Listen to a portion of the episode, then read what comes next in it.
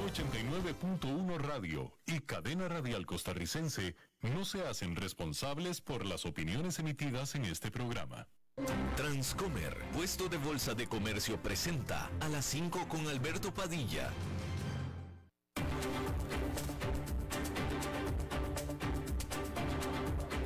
Inicia a las 5 con Alberto Padilla un programa diseñado con el objetivo de llevarte diariamente un tema de actualidad, acompañado siempre de reconocidos editorialistas, de lunes a viernes a las 5 de la tarde por CRC 89.1 Radio, a las 5 con Alberto Padilla.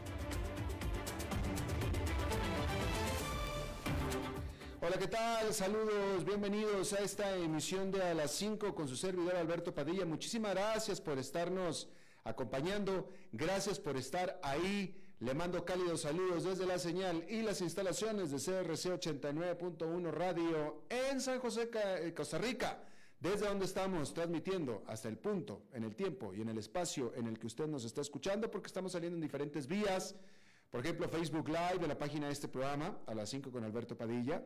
Estamos también disponibles en podcast, en las diferentes más importantes plataformas para ellos, Spotify, Apple Podcast, Google Podcast y otras cinco importantes más. Estamos también disponibles en el canal de YouTube de A las 5 con Alberto Padilla. Y aquí en eh, eh, Costa Rica, este programa que sale en vivo en este momento a las 5 de la tarde, se repite todos los días a las 10 de la noche en CRC 89.1 Radio. En esta ocasión, tratando de controlar los incontrolables al otro lado de los cristales, está el señor Nelson Campos y la producción general de este programa desde Bogotá, Colombia, a cargo del señor Mauricio Sandoval.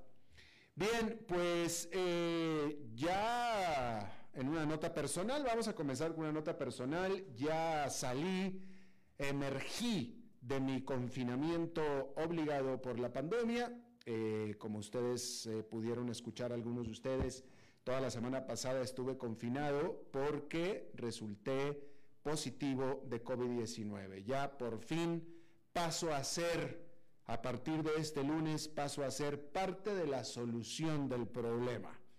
Ya, ahora sí. Eh, me fue afortunadamente bastante bien. Fue un caso de COVID-19 bastante tranquilo, definitivamente comparado con muchos otros que ni siquiera la contaron, ni siquiera vivieron para contarlo. El mío fue bastante tranquilo. Eh, mis síntomas comenzaron el domingo de la semana pasada en la tarde. Para el lunes amanecí yo ya con todos los eh, síntomas de un resfriado, eh, típico resfriado, nada especial. El lunes mismo empecé a desarrollar un poco de fiebre. la doctora me recomendó un antiviral y una para la fiebre. El martes amanecí sin fiebre, pero todavía cansado del cuerpo, con el cuerpo cortado. Y ya el miércoles, ya perfecto, y hasta la fecha, pues ni se diga. El martes salí con prueba eh, positiva de COVID, que fue cuando me hice la primera prueba. Eh, y bueno, pero pues ya para entonces yo estaba bajo los lineamientos del Ministerio de Salud de Costa Rica, el cual ordena estar encerrado por siete días a partir de los primeros síntomas. Estos fueron el domingo de la semana pasada, de tal manera que siete días se cumplieron este domingo y ya hoy estoy liberado. Tengo también a bien reportar que yo no contagié absolutamente a nadie. La verdad que soy un, eh, pues no sé, para la pandemia, para el virus, soy un fracaso. Soy un fracaso porque no serví para transmitirlo absolutamente para nada. Incluso el domingo, cuando a mí me empezaron los síntomas, en ese momento yo estaba justamente en un almuerzo con un amigo y este, estuve en este almuerzo unas dos horas y media y estuve enfrente de este amigo unas dos horas y media y este amigo no se contagió. Que dicen que el Omicron extra recontra contagioso, pues este amigo no se contagió. Y ese mismo domingo había yo jugado golf con otro amigo con el cual había jugado golf también el viernes anterior, que también almorcé con él, nada, ningún contagio de nada. El amigo con el que almorcé el sábado también que estuvimos dos horas juntos y que nos tomamos dos botellas de vino, tampoco se contagió de nada. Nadie de los que yo estuve se contagiaron. Así es que conmigo el virus se, se topó pared. Eh, y aparte no sé ni quién me lo pegó, porque nadie de los que yo conozco, yo la semana pasada, bueno, no la pasada, la antes pasada, yo lo tuve que haber agarrado entre aquí la radio y, bueno, algún grupo social que visité en la semana esa, y nadie, nadie en la radio, todo el mundo bien, en todo, yo no sé dónde lo agarré, no tengo idea, no tengo absolutamente la menor idea de cómo lo agarré, y yo estuve en la etapa de transmisor bastante activo socialmente, sobre todo de manera cercana, por no decir íntima, en el sentido de que estuve en un almuerzo, en varios almuerzos, eh, siempre con algún amigo, siempre one on one, cercano, y nadie se contagió. Afortunadamente, me hubiera dado demasiada vergüenza si así hubiera sido, pero no sucedió absolutamente nada. El refuerzo me lo puse el 24 de diciembre y yo francamente acredito a eso el que me haya dado un caso tan tranquilo de coronavirus ahora esta semana media de enero. Casualmente, en la misma semana que fue la semana pasada que me dio a mí, aquí en Costa Rica, le dio a mi hijo en Estados Unidos. Mi hijo, un muchacho atleta de 23 años de edad, y a él le pegó mucho más fuerte que a mí. Él, también ya con su, con su refuerzo, ¿eh? Y al muchacho le pegó mucho más fuerte que a mí. Y a la mamá del muchacho, a mi ex esposa, también le dio una semana anterior y le pegó también bastante más duro que a mí. A mí me dio bastante tranquilo. Pero bueno, así es que gracias por sus buenos deseos, gracias por preocuparse. Paso a ser eh, oficialmente parte de la solución. Ya estoy con refuerzos y aparte anticuerpos hasta decir ya no. Así es que, este, pues así me mantendré inmune por un tiempo y combinando a todos ustedes a que se sigan cuidando, sobre todo para que cuando les dé, porque les va a dar, les dé lo más leve posible y todo parece indicar que eso se hace teniendo su cuadro de vacunas, las cuales son gratis, no causan absolutamente ningún efecto, a mí no me causaron nada, por lo cual no hay ninguna razón por la cual no tenerlas y sí hay muchas razones por las cuales sí. Yo estoy convencido que si no hubiera tenido ese refuerzo que me había puesto tan solo unas tres semanas antes, otro, otro cuento estaría contando en este momento, creo yo. Lo, lo creo firmemente.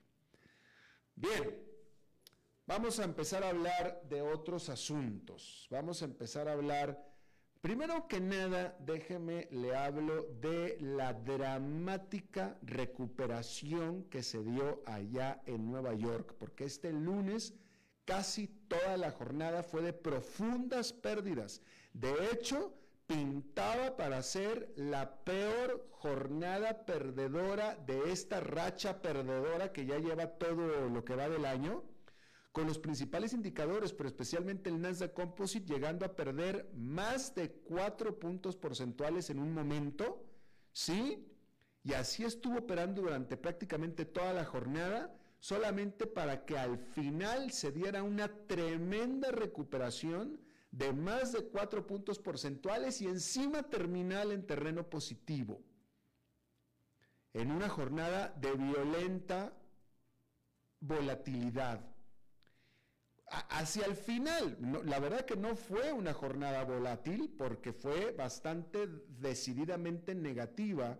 Solamente al final se dio una media vuelta y de ahí no paró hasta que cerró la jornada en positivo, en una dramática recuperación. ¿Sí? Hay que decir que allá en Nueva York el índice industrial Dow Jones quedó con una ganancia de 0,29%, el Nasdaq Composite con un avance de 0,63% y el Standard Poor's 500 con una ganancia de 0,28% cuando de nuevo, cuando menos eh, eh, específicamente el Nasdaq llegó a estar perdiendo hasta más de 4 puntos porcentuales. Hay que decir que la incertidumbre en torno a los planes de la Reserva Federal acaba de llevar a Wall Street a la que fue su peor semana desde el comienzo de la pandemia, la semana pasada, y lo que se consideraba era el peor inicio de esta nueva semana, el peor inicio de una semana, pero después se dio la recuperación. Sin embargo, no es la única razón por la cual los actores del mercado están nerviosos ahora. porque los inversionistas están comenzando a sintonizarse con la situación en Ucrania a medida que aumentan los temores de que el presidente ruso Vladimir Putin, que ha estado acumulando tropas en la frontera del país, pueda ordenar una invasión. El punto de inflexión parece ser la noticia de que Estados Unidos y el Reino Unido están retirando de Kiev parte del personal de sus embajadas, definitivamente a las familias del personal de sus embajadas. Los remates accionarios comenzaron en Europa y continuaron del lado opuesto del Atlántico. El dólar estadounidense y el yen japonés, también considerados activos refugio, estuvieron ganando terreno. Funcionarios del Departamento de Estado dijeron que la decisión se tomó por mucha precaución y que la amenaza para el personal eh, estadounidense en el país no ha aumentado en los últimos días, dijeron. Sin embargo, los inversionistas están nerviosos. Luego de varias semanas de estarse cocinando el conflicto, ahora ya por fin los inversionistas están prestando atención y lo consideran cada vez más real. El aumento de la inflación ha obligado a los inversionistas a reconsiderar la rapidez con la que la Fed podría aumentar las tasas de interés este año. Eso ha sacudido los mercados de acciones y bonos que se habían acostumbrado a las tasas más bajas durante la pandemia. El indicador, uno de los indicadores más importantes sobre miedo y avaricia en Wall Street terminó la semana pasada en el territorio de miedo. El curso de acción de la Fed sigue siendo la principal fuente de ansiedad, sin embargo.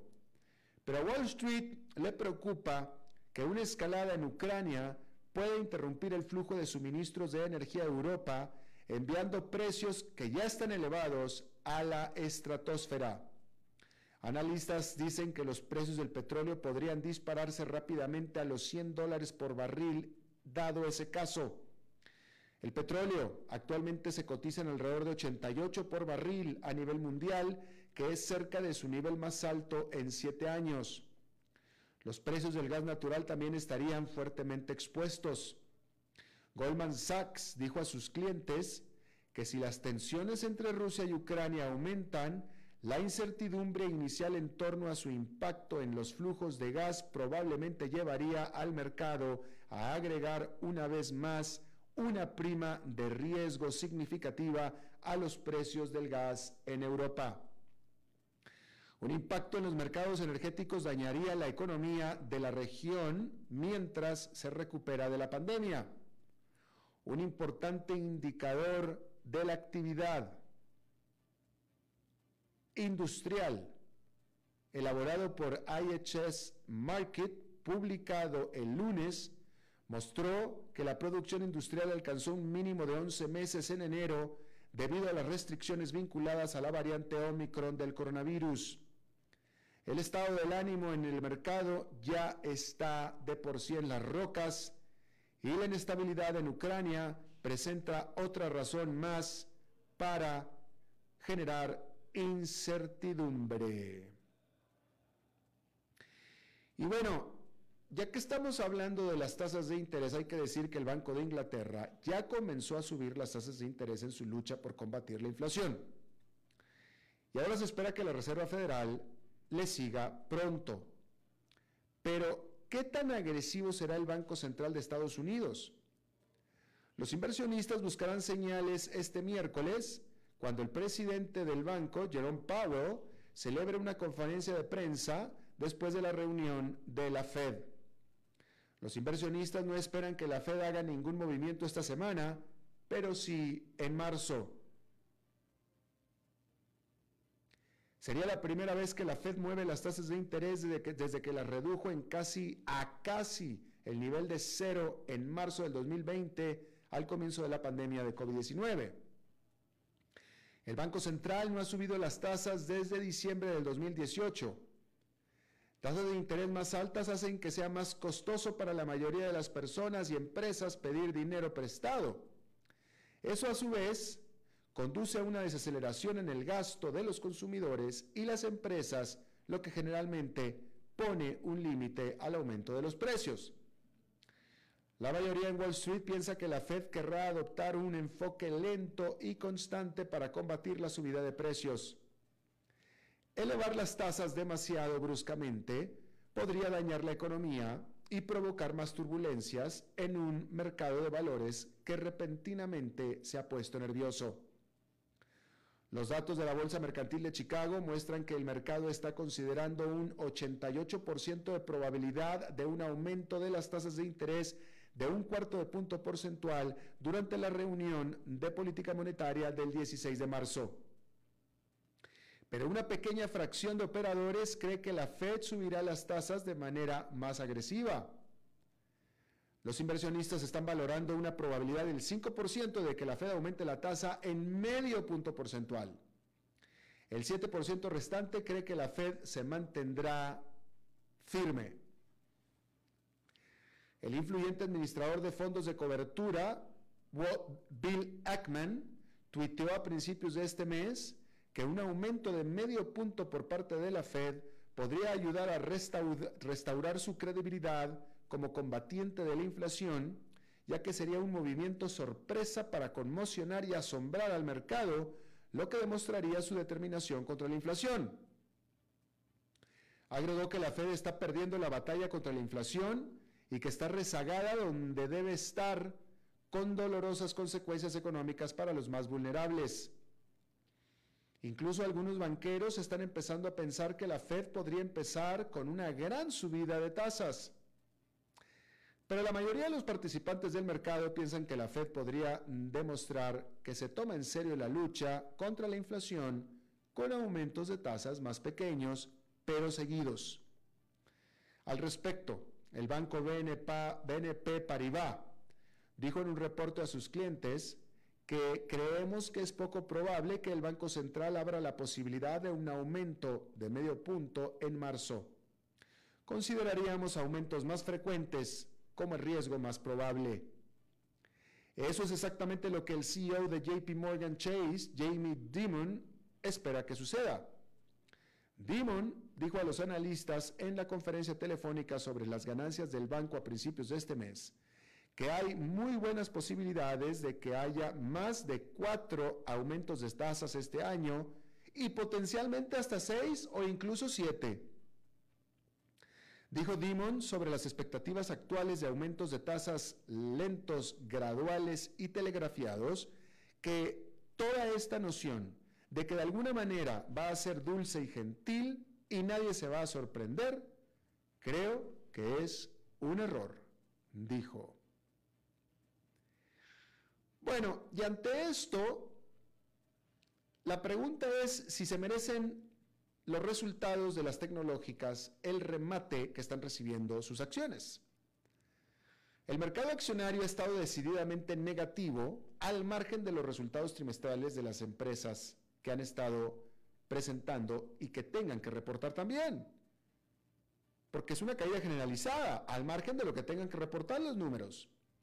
Por lo pronto, JP Morgan Chase, Goldman Sachs y otros grandes bancos no han estado a la altura de las considerables expectativas que tenían los inversionistas sobre sus resultados. Pero ahora es el momento de que el sector tecnológico, que ha liderado el mercado durante los últimos años, ocupe un lugar central. Los inversionistas obtendrán una lectura bajo pedido del mercado de computación en la nube por parte de las empresas IBM y Microsoft Intel, líder en chips, que se ha recuperado este año, a pesar de las persistentes preocupaciones sobre los problemas de la cadena de suministro de semiconductores, también está listo para reportar resultados. También lo están Tesla de Elon Musk y la compañía más valiosa del mundo, la fabricante del iPhone, Apple. Y las expectativas son altas.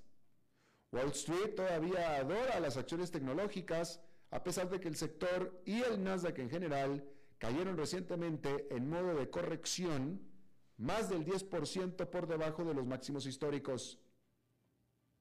Según datos de FactSec Research, el 62% de las calificaciones de los analistas de Wall Street de empresas de tecnología y comunicaciones en el SP500 son calificaciones de compra.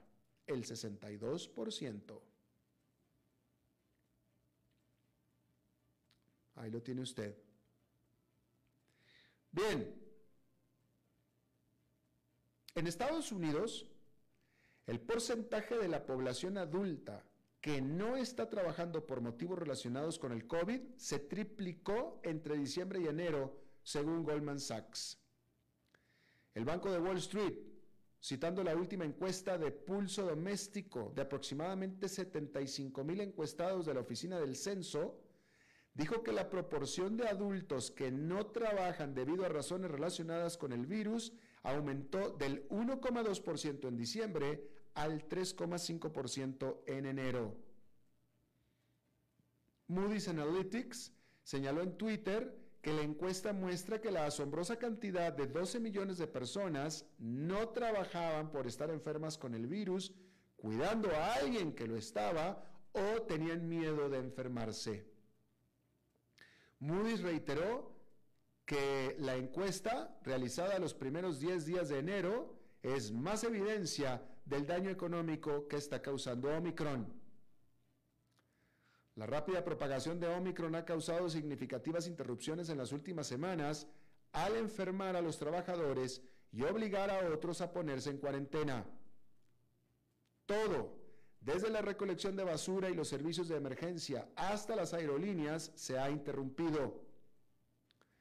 En su informe, Goldman Sachs dijo que los empleadores con trabajadores que atienden al público, como escuelas y proveedores de servicios de emergencia, parecen haber tenido una proporción particularmente grande de su, de su fuerza laboral aislada debido al virus. Entre el 27 de diciembre y el 7 de enero se canceló un promedio del 8% de los vuelos diariamente, dijo Goldman Sachs. Sin embargo, las cancelaciones de vuelos han disminuido recientemente antes de los problemas relacionados con el clima, lo que sugiere un impacto decreciente del ausentismo de los trabajadores, según el informe. Mientras tanto, Omicron está causando que los estadounidenses cambien su comportamiento, asestando un golpe a los sectores de la economía sensibles a COVID. Goldman dijo que la actividad en los servicios sensibles al virus ha disminuido drásticamente durante el último mes. Por ejemplo, los viajes aéreos se han ralentizado. El número de pasajeros procesados en los aeropuertos por la Administración de Seguridad del Transporte se ha reducido alrededor del 72% del nivel de hace dos años en comparación con el 84% en noviembre. Tanto American Airlines como United Airlines advirtieron esta semana sobre la reducción de la demanda debido a Omicron. Al respecto, el CEO de United dijo, si bien Omicron está afectando la demanda a corto plazo, seguimos siendo optimistas sobre la primavera y estamos entusiasmados con el verano y más allá. Goldman también dijo que el seguimiento de Open Table de comensales sentados en restaurantes ha disminuido por un margen similar. Bien, y hablando de empresas, hay que decir que las acciones de Unilever se vieron afectadas la semana pasada después de que la compañía revelara que había realizado tres ofertas fallidas para adquirir el negocio de cuidados de salud del consumidor, es decir, cuidados de salud del consumidor de la farmacéutica GlaxoSmithKline. Pero los inversionistas este lunes estuvieron viendo razones para el optimismo. Las acciones subieron un 6% en el mercado de Londres tras los informes de que el inversionista activista Nelson Peltz ha acumulado una participación en el gigante de bienes de consumo que fabrica productos como los helados Ben Jerry's y el jabón Dove. Y es que los accionistas están ansiosos por un cambio en Unilever. Es decir, quieren que el presidente Unilever se vaya a freír espárragos. Después de que las acciones se estancaron en los últimos meses. La participación de Pels podría impulsar una audaz y necesaria reforma que ya parece que todo el mundo está pidiendo en Unilever. No es un buen tiempo para hacer Alan Joop, el CEO de Unilever, quien ha prometido revelar una nueva estrategia y pronto, aunque no está claro qué implicará esta estrategia nueva. La semana pasada, Job defendió los intentos de Unilever de comprar la unidad de GlaxoSmithKline que fabrica Advil y Tooms y dijo que considera que aumentar la exposición de la empresa a los artículos de salud y cosméticos era una estrategia ganadora. Y sin embargo, Unilever dijo el jueves que no aumentaría su oferta que fue rechazada por 68 mil millones de dólares, lo que genera mucho más dudas sobre el próximo movimiento de Hope. Las acciones de Unilever, que cayeron un 10% en el 2021, ahora han bajado un adicional 1% en lo que va de este 2022. Bien, vamos a hacer una pausa y regresamos con nuestra entrevista de hoy. A las 5 con Alberto Padilla, por CRC 89.1 Radio. El valor en la ética incluye no tener miedo de lo que se dice y a quién se le dice, sin importar las consecuencias o represalias que puedan sobrevenir. Entre los valores éticos más relevantes se pueden mencionar justicia, libertad, respeto, responsabilidad, integridad, lealtad, honestidad y equidad. Los valores éticos se adquieren durante el desarrollo individual de cada ser humano en el entorno familiar, social, escolar e inclusive a través de los medios de comunicación. Solo si lo público y lo privado caminamos en positivo y con valores, Costa Rica saldrá adelante. Un mensaje de la Cámara Nacional de Radiodifusión, Canara.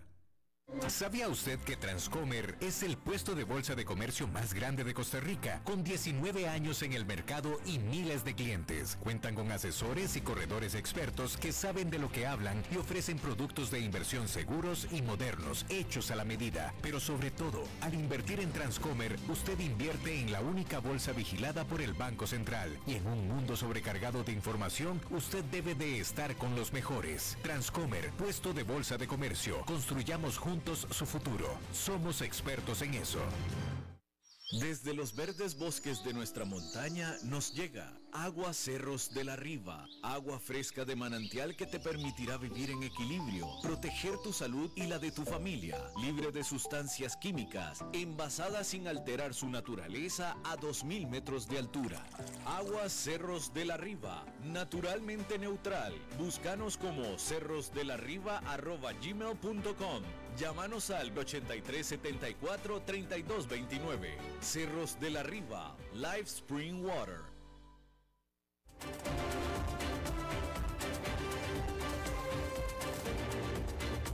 Seguimos escuchando a las 5 con Alberto Padilla.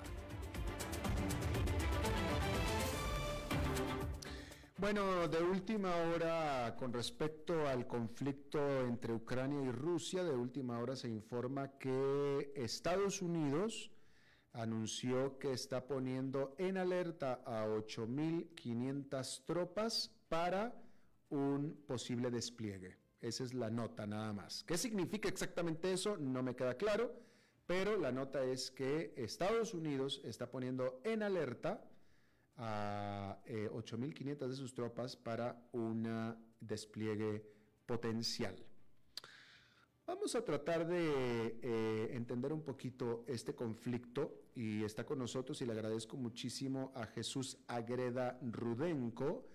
Él es analista internacional, él es académico de estudios europeos y relaciones internacionales de la Universidad del Rosario de Colombia, lo cual ya lo haría bastante pues calificado para hablar de estos asuntos, pero el profesor Rudenko, aparte, es ucraniano.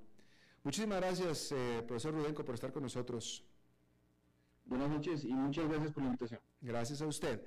A ver, primero que nada, eh, eh, Vladimir, lo que son los hechos es que Vladimir Putin está acumulando tropas, ya van 100 mil o más, en la frontera de eh, alrededor, a todo alrededor de la frontera con Ucrania.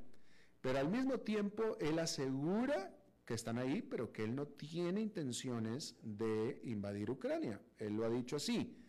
Yo te pregunto a ti, ¿cuál sería la justificación geopolítica? ¿Por qué haría sentido para Vladimir Putin efectivamente invadir Ucrania como asegura la OTAN que lo va a hacer. Sí, efectivamente, eh, vamos, una cosa es el discurso, ¿cierto? Ruso, el discurso oficial en el que insisten que no va a invadir o no quiere invadir a nadie. Eh, pero habíamos escuchado un discurso similar con Georgia eh, y terminó pasando en 2008. Así que no es ninguna garantía en últimas.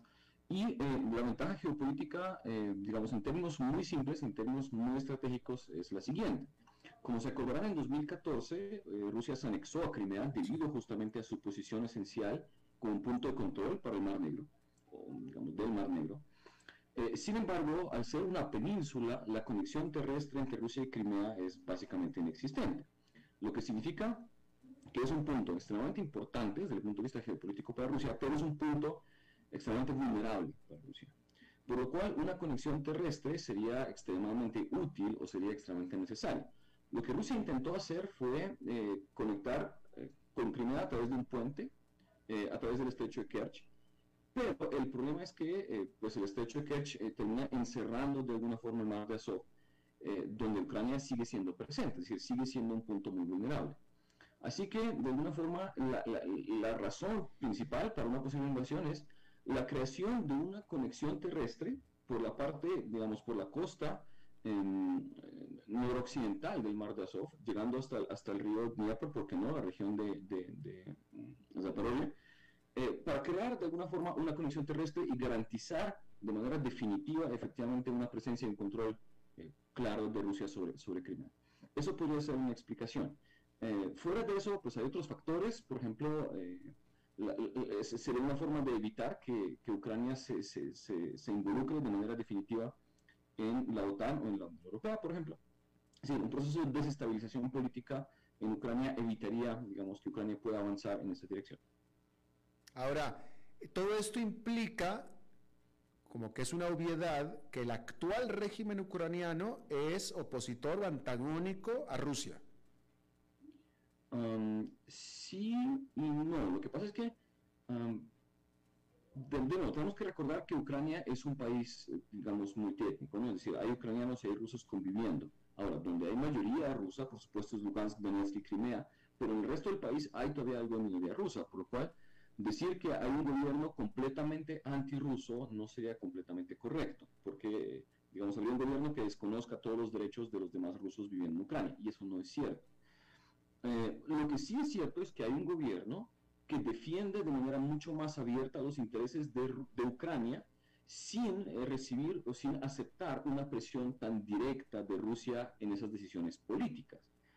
Eh, por ejemplo, como se acordará en 2014 también, justamente antes de la, separación de Crimea, pues por parte de Rusia, por supuesto, eh, el presidente Yanukovych decidió no firmar un acuerdo de asociación entre Ucrania y la Unión Europea debido de alguna forma a la cercanía de ese presidente con Rusia.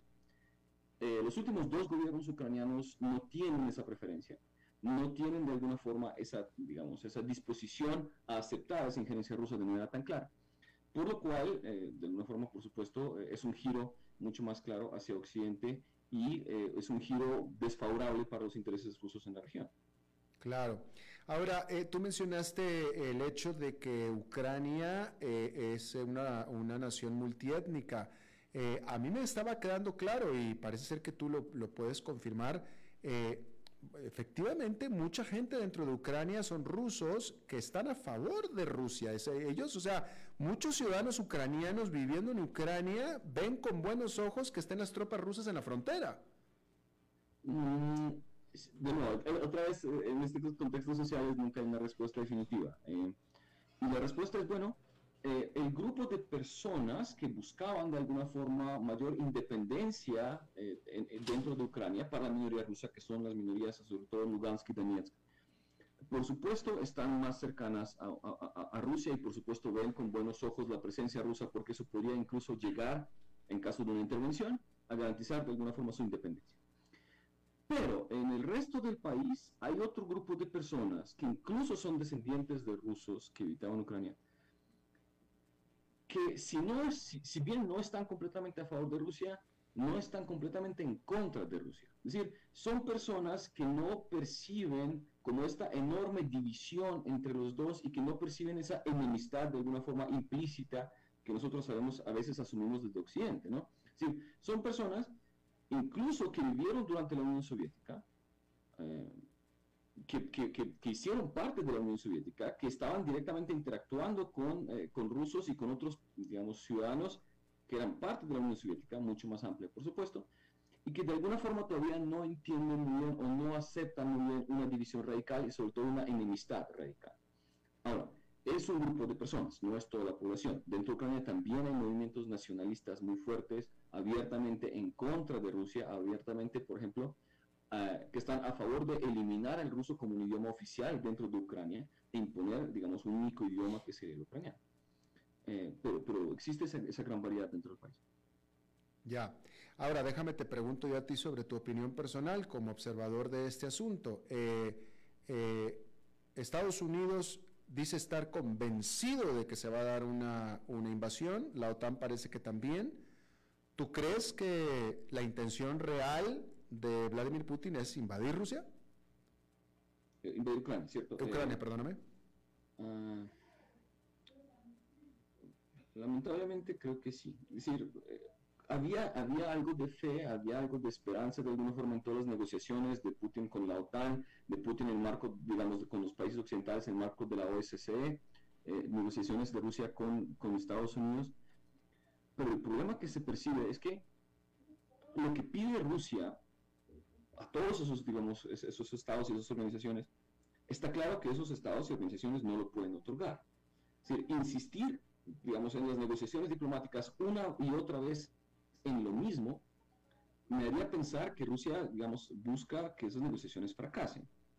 Y de alguna forma lo que se ha dicho es que si esas negociaciones fracasan, de alguna forma Rusia no se siente segura con un nuevo acuerdo de seguridad en Europa que reduzca el, el papel de la OTAN o que reduzca el papel de Estados Unidos, eh, llevaría a Rusia a buscar su seguridad por otros medios, donde implícitamente, viendo la presencia de tropas, uno puede decir que lo único que queda es una invasión, ¿no? Es decir, es tratar de garantizar la seguridad a través de una consolidación territorial en Ucrania. Por lo cual, eh, viendo eso y viendo de alguna forma una y otra vez que Rusia pide algo que sabe que no le van a dar, eh, me haría pensar que Rusia está llevando la situación a, un resultado en el que al parecer el conflicto es casi inevitable. Claro. Eh, justo, pero por otro lado, digamos, también se, se, entiende que no es una decisión racional, es decir, no sería lógico o no sería completamente no racional para un Estado invadir otro donde sabe que no solo tendrá que enfrentarse al ejército de esa población, sino de ese país, sino a buena parte de la población de ese país. Porque todo ese grupo de personas que no están completamente convencidas de una enemistad con Rusia ante una agresión militar, bastante posible que cambien de posición y traten de defender pues la soberanía y la seguridad del Estado en el cual están habitando, que sería Ucrania. Claro. Estaba leyendo, estaba escuchando un reporte de Reuters eh, donde se está manejando la información en aquella parte del conflicto de que aparentemente la intención de Rusia sería eh, derrocar al actual régimen y poner a otro régimen ucraniano a, favor de Rusia. E incluso presentaron al político ucraniano que estaría dispuesto a ser el líder del país. Eh, obviamente lo niegan totalmente, los, eh, ese grupo y, Rusia lo niegan. ¿tú, ¿tú, ves esta posibilidad como, como probable? Um, personalmente creo que a partir de 2004, Revolución Naranja, 2014, Euromaidán, uh, digamos, la minoría rusa perdió influencia política.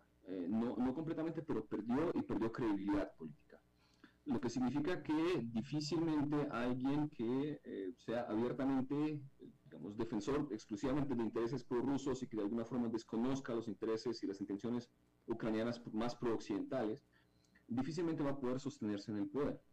Eh, creo, creo que, digamos, las fuerzas políticas no están dadas para eso. Eh, aunque sí existe, por supuesto, un espacio político para alguien, digamos, un poco más neutro, que es el presidente actual, Volodymyr Zelensky que justamente llegó al poder eh, promoviendo no un enfrentamiento militar directo con Rusia, pero en 2019, sino una negociación con Rusia. Y eso fue lo que lo llevó al poder. Pero de nuevo, de ahí a pensar en que alguien radicalmente prorruso de alguna forma pueda ser completamente, pueda ser un presidente legítimo en Ucrania, me parece poco, poco creíble. No significa que no haya fuerzas políticas en esa dirección, sobre todo fuerzas políticas de base económica. ¿eh? Es decir, hay oligarcas eh, con, gran poder económico y, y Kolomoisky, por ejemplo, sería el gran ejemplo de oligarca que pelea con el presidente.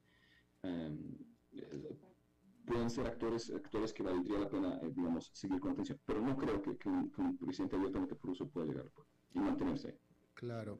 Eh, Estados Unidos ha, hecho, Estados Unidos, mientras que dice que va a defender a Ucrania y que va a ayudar a defender su Ucrania, también ha dejado muy claro que no van a mandar tropas a Ucrania. Eh, en el caso de la Unión Europea a mí no me queda tan claro, pero nadie quiere por el lado de los defensores, es decir, de, OTAN, nadie quiere un conflicto armado como tal, el cual pareciera que Rusia sí quiere desde que quiere invadir a, Ucrania. La pregunta que yo tengo es, si Rusia efectivamente, Putin, decide invadir Ucrania, ¿qué, parece ser que les vaya, a quedar a la OTAN fuera de eh, sanciones económicas y qué tan efectivas y fuertes serían estas? Exacto, y es, es, una muy buena pregunta porque de alguna forma ilustra o justifica una de las razones por las cuales Putin podría llegar a invadir Ucrania. Y es que eh, la OTAN no está tan unida frente a una posible respuesta a Rusia como podríamos pensar. la OTAN tiene un artículo para defenderse mutuamente frente a una agresión. Es si alguien decide atacar a algún país miembro de la OTAN, por supuesto la OTAN respondería con todas las capacidades que tiene.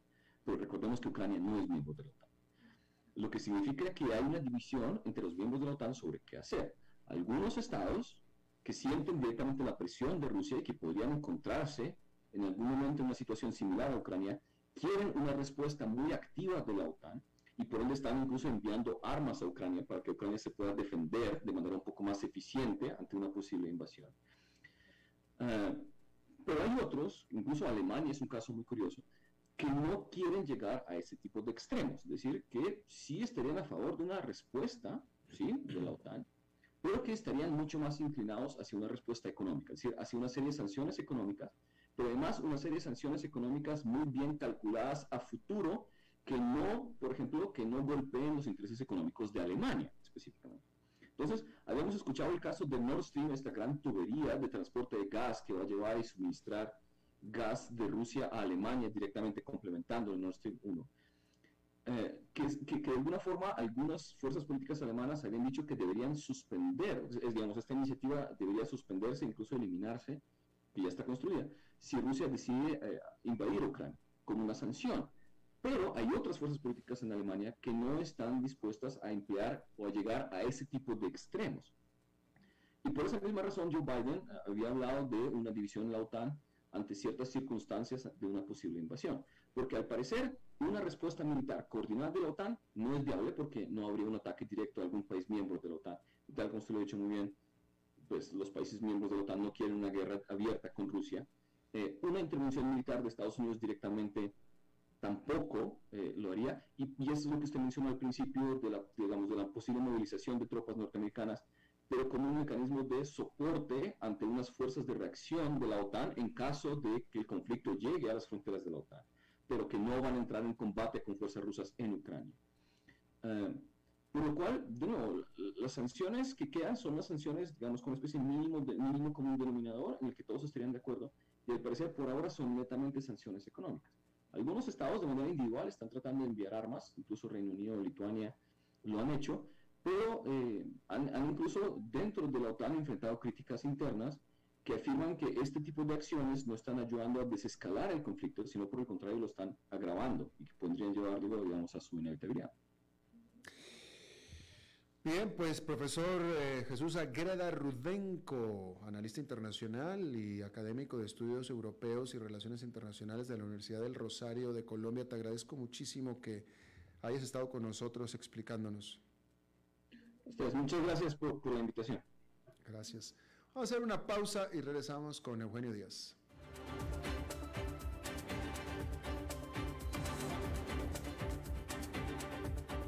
A las 5 con Alberto Padilla, por CRC 89.1 Radio.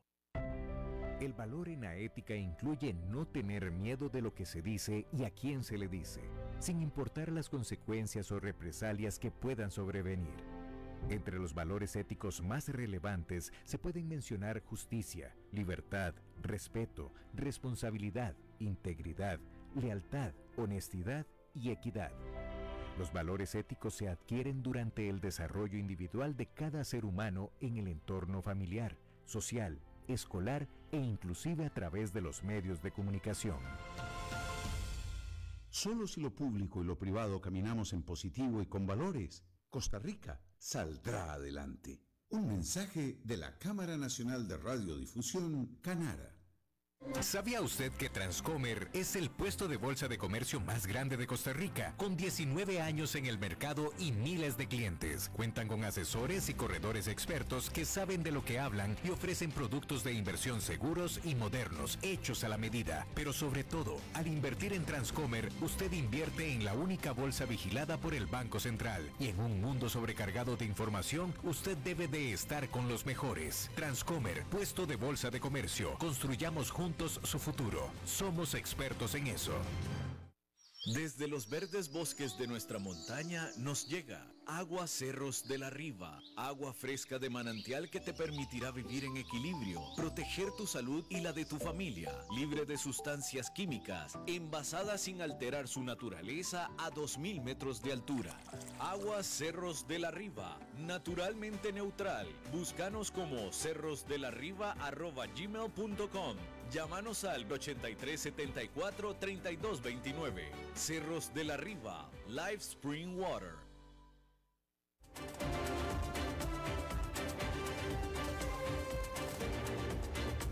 Seguimos escuchando a las 5 con Alberto Padilla. Bueno, es lunes y vamos a retomar el tema de bienes raíces los lunes con Eugenio Díaz, que ya por fin este, se reintegra a trabajar, ya después de las vacaciones, el día 24 de enero le pareció un buen momento para regresar a trabajar al señor Eugenio Díaz. Alberto, ¿cómo estás? Muy buenas tardes. Muy bien. Aquí de, de, regreso y muy contento de estar contigo y con todo tu, tu auditorio, todos los radioescuchas de este programa. Bueno, pues eh, había que descansar un poco y tomar unas pequeñas vacaciones, para que estamos de regreso. Para que te extrañaran. Eh, bueno, espero que me hayan extrañado porque eso sería buen síntoma. Eh, gracias, Alberto. Y mira, les quiero hablar el día de hoy, estimados Radio Escuchas, aprovechando que va prácticamente empezando el año.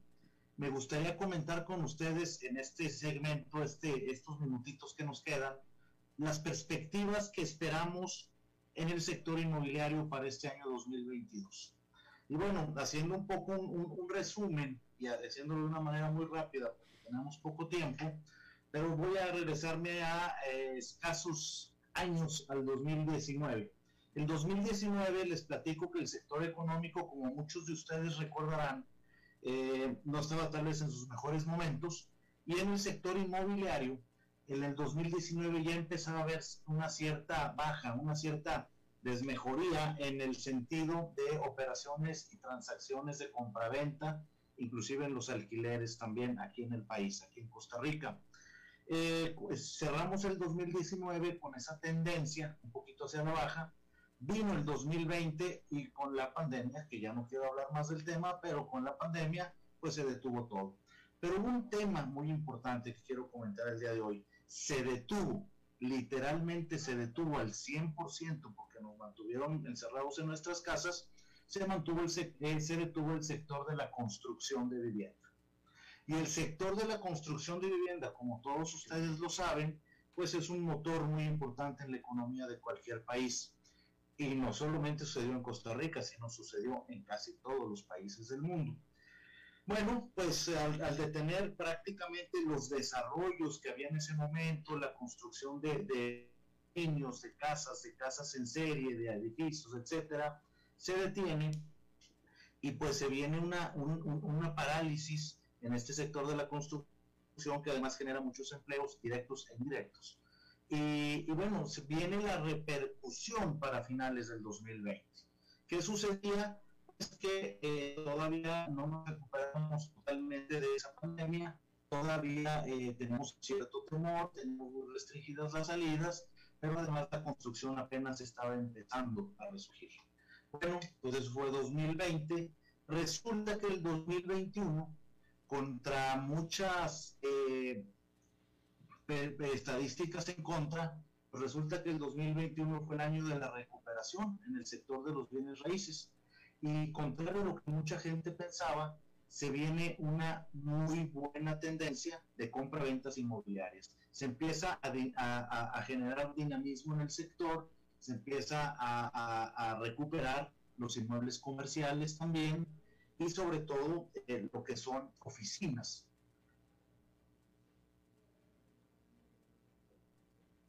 Eugenio. Lo perdimos, Eugenio. Se, se, se... Bueno. Eugenio, hay que pagar ese recibo de internet para que no pasen estas cosas. Sí, no, bueno, ya. Se quedó en el, eh, se quedó en, el, en la Antártica, congelado. Bien, bueno, bueno, pues ahí, cuando menos alcanzó a completar alguna de la idea. Eugenio, te mandamos un saludo. Y bueno, pues entonces aprovechamos ya para cerrar el programa, porque pues entonces ya con esto, eso es todo lo que tenemos por esta emisión de a las 5 con su servidor Alberto Padilla. Muchísimas gracias por habernos acompañado. Espero que termine su día en buena nota, en buen tono, y nosotros nos reencontramos en 23, en 23 horas. Que la pasen muy bien.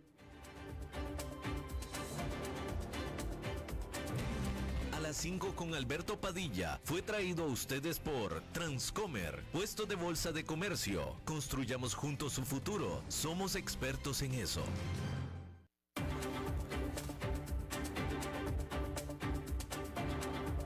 Concluye a las 5 con Alberto Padilla un programa diseñado con el objetivo de llevarte diariamente un tema de actualidad, acompañado siempre de reconocidos editorialistas, de lunes a viernes a las 5 de la tarde por CRC 89.1 Radio, a las 5 con Alberto Padilla.